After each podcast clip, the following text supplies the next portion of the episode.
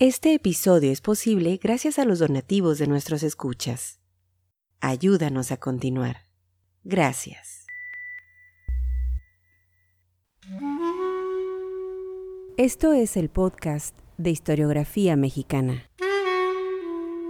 Un espacio para la lectura en voz alta, para los libros de historia de México. Conduce Pedro César Beas.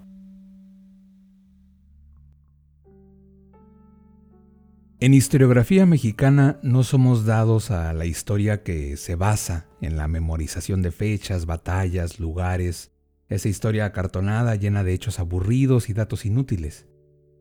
En este podcast de historiografía mexicana las efemérides sirven solo y solo de pretexto para compartir algún texto, para invitar a la lectura de libros empolvados por el tiempo, o publicaciones periódicas olvidadas injustamente en los anaqueles de alguna hemeroteca, para descubrir historias y entender nuestro presente. Así, este episodio, publicado el 15 de mayo, Día del Maestro en México, servirá no para hablar de un festejo cívico que está en nuestro calendario desde 1918, sino para dar nueva luz a un texto escrito por el historiador, lingüista y diplomático Isidro Favela, en el que recuerda a un amigo, al filósofo Antonio Caso.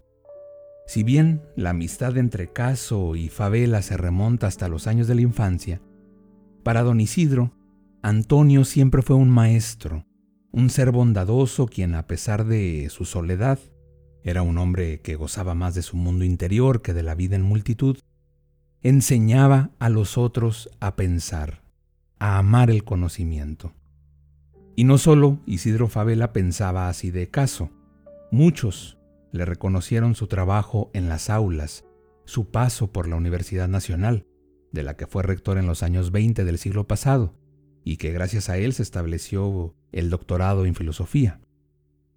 Carlos González Peña, un miembro de la Academia Mexicana de la Lengua, decía que Caso convencía y enseñaba, enseñaba siempre.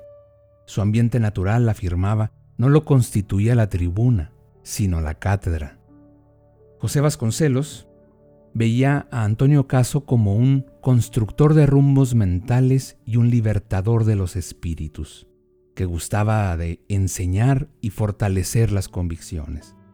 Otro intelectual, Alfonso Reyes, afirmaba que Caso difundía por las aulas nuevas verdades.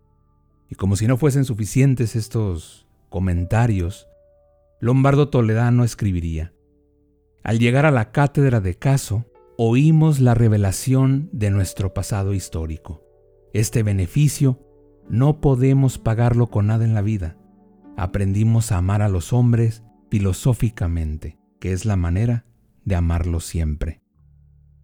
Sirva pues la lectura en voz alta de este episodio del podcast de historiografía mexicana para recordar a nuestros maestros, a quienes nos enseñaron algo y con quienes tenemos que estar siempre, siempre agradecidos. Desde luego, los invitamos a que visiten la página historiografiamexicana.com. En este episodio, el número 57, Estarán disponibles para descarga algunos textos referentes a Antonio Caso. Sean bienvenidos al podcast de historiografía mexicana. Antonio Caso, El hombre, por Isidro Favela. Antonio Caso hizo de su vida una obra maestra de libertad. Sin tener otra ambición que la de saber más cada día, sin más deseo que el de su soledad y su ensimismamiento, sin afán de honores, ni de glorias, ni de dinero, y sin más ilusión que la de gozar una plena independencia. Porque Antonio Caso fue, antes que todo, un hombre libre que ganó su emancipación a fuerza de rebeldías, de dignidad y de pobrezas. Si me preguntara cuál fue la virtud suprema de Caso, yo diría su autonomía espiritual, porque Antonio Caso fue un hombre íntegramente independiente y enseñó a los demás a pensar, y a vivir como seres libres. No aceptó, no concibió ninguna esclavitud, y menos aún la del pensamiento, porque coincide con Pascal en su certero apotegma. Nuestra dignidad consiste en el pensamiento. Y por eso fue fuerte, porque siendo libre pudo vivir su vida ideal, sin que nadie la torciera ni modificara. Su alma exquisita adquirió valor al enraizar sus ideales nobles, la verdad, el bien y la belleza, las enhiestas banderas de su gran patria interior. Buscando la verdad y enseñándola con una gran cordialidad docta y serena, y amando todo lo que es hermoso y rítmico, es como pasó su existencia todo este pensador artista que iluminara con su antorcha apostólica la senda espiritual de varias generaciones mexicanas que lo respetan y admiran. El maestro consumió sus horas sin desperdiciarlas, buscando la explicación de los fenómenos del universo, que es la esencia de la filosofía, y amando la cultura apasionadamente porque en caso todo era pasión, el estudio, la cátedra, el amor y el dolor. Él sabe que sin pasión nada se alcanza ni perfecciona, y por ello a todos sus actos y a todas sus ideas los iluminó con esa su hoguera inextinguible. Nada ni nadie apartó de su senda a Antonio Caso, ni el amor mundano, ni la política, ni la ingratitud, ni la maldad, ni la penuria. La política llamó a las puertas de su interés material para hacerlo senador, ministro, poderoso. Caso rehusó con urgente apremio tales incitaciones, pues no podía imaginar siquiera cómo sería él, estadista.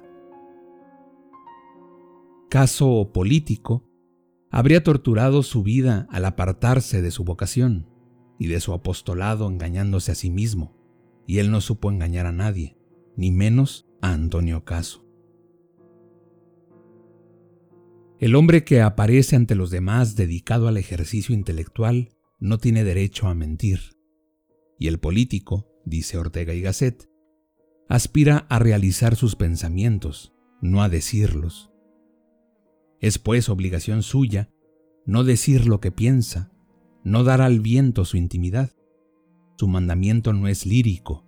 La mentira, dentro de al menos de ciertos límites, es para él un deber. Y caso no sabría mentir, ni por conveniencia colectiva, por razones de Estado, porque la verdad es el aire de su conciencia, la norma social de su carácter. Además, quien honradamente se dedica a los negocios públicos debe renunciar a los suyos propios, y para caso no habría poder político ni honor gubernamental que lo hubiera apartado ni un instante de su eterna religión, que fue el estudio, del sólido pedestal de su cátedra, donde tuvo el procerato entre una aristocracia intelectual que lo veneró entrañablemente como símbolo de cultura y desinterés. La pobreza tampoco pudo alterar su conducta, al contrario, la afirmó, la definió, la estilizó. La santa pobreza de Antonio Caso fue su orgullo, porque fue su poder, su escudo, su capital. Caso, limitado de dinero, era rico de libertades. Sin canonjías que obliguen su gratitud o su decencia, el hombre vivió más a placer, como portaestandarte de su propio pensar, como paladín de sus ensueños, como amo absoluto de su alma. Cuando sospechó que el dinero pudiera constreñir su libre albedrío, lo sacrificó todo con pronta facilidad, porque sabía que el perfecto pensador es aquel que se mantiene incólume de hipotecas espirituales. Por eso, el individuo que quiere ser realmente independiente, o habrá de ser rico para no necesitar de terceros que le restrinjan su voluntad, o se resolverá a ser paupérrimo para no pedir y para saber rehusar. Caso amó su pobreza con deleite, porque con ella sintióse dueño absoluto de su propia verdad, de su propia convicción, de su completa autonomía íntima. Caso no solo tuvo la terca decisión de ser pobre, sino tuvo también la altivez de serlo, que consiste en sentirse feliz con ella, mirándola como su compañera y protectora, como su égida y su penacho. Por eso en él fue virtud y no desgracia, fue riqueza y no miseria, porque como dijera Fray Luis de Granada, no es la pobreza virtud, sino el amor a la pobreza. El sentimiento más vivo de Antonio Caso fue la bondad.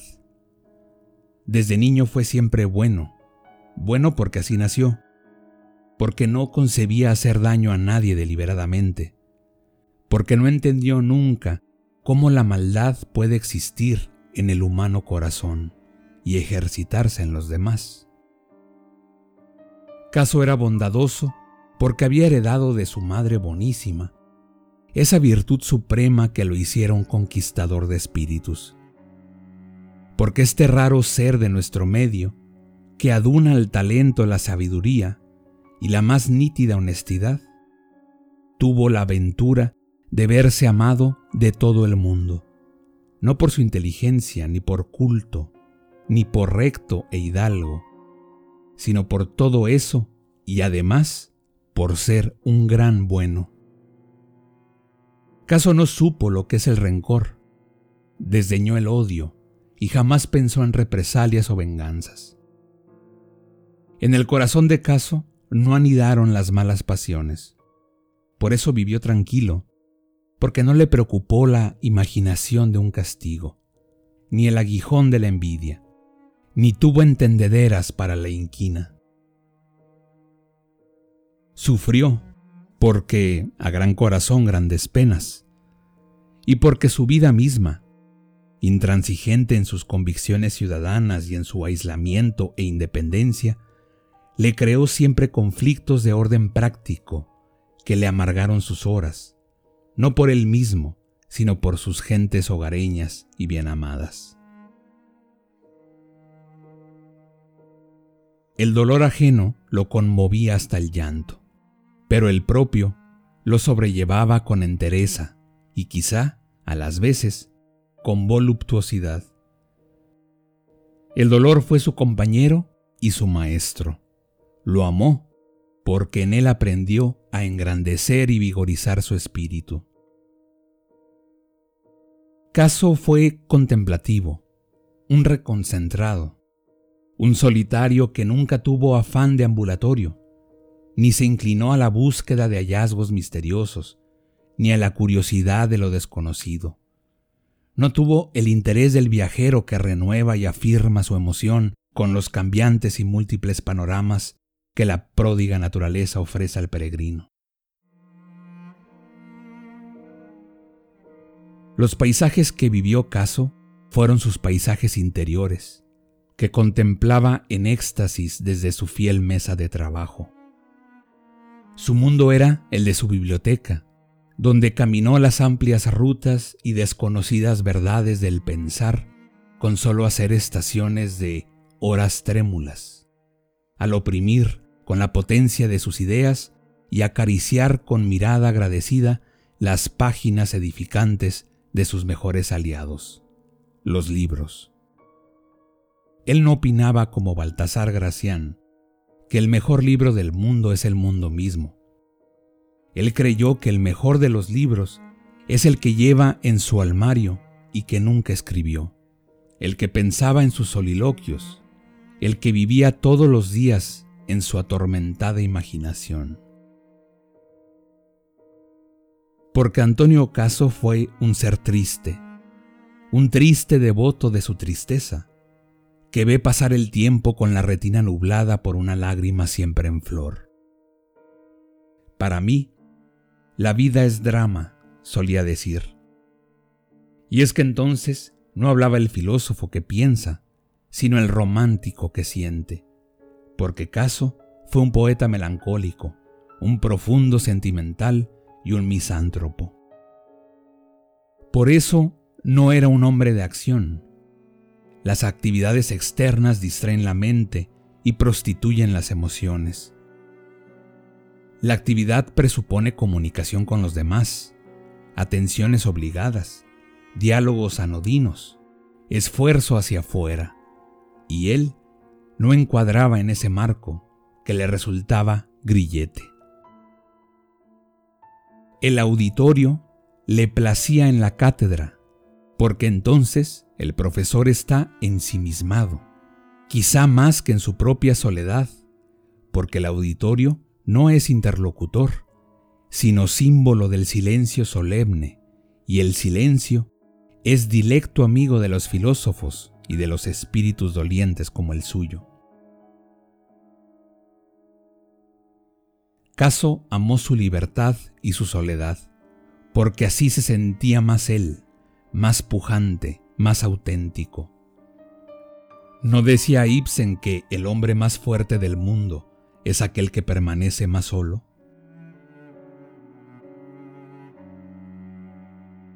Su amor al aislamiento no fue efecto de decepciones, de falta de triunfos, ni escasez de amigos o admiradores, nada de eso.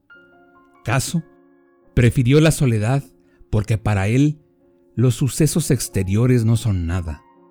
El hombre interior es todo. Porque dentro de sí mismo, el pensamiento siente una fruición muy parecida a la amorosa cuando acaricia el cuerpo desnudo de una idea.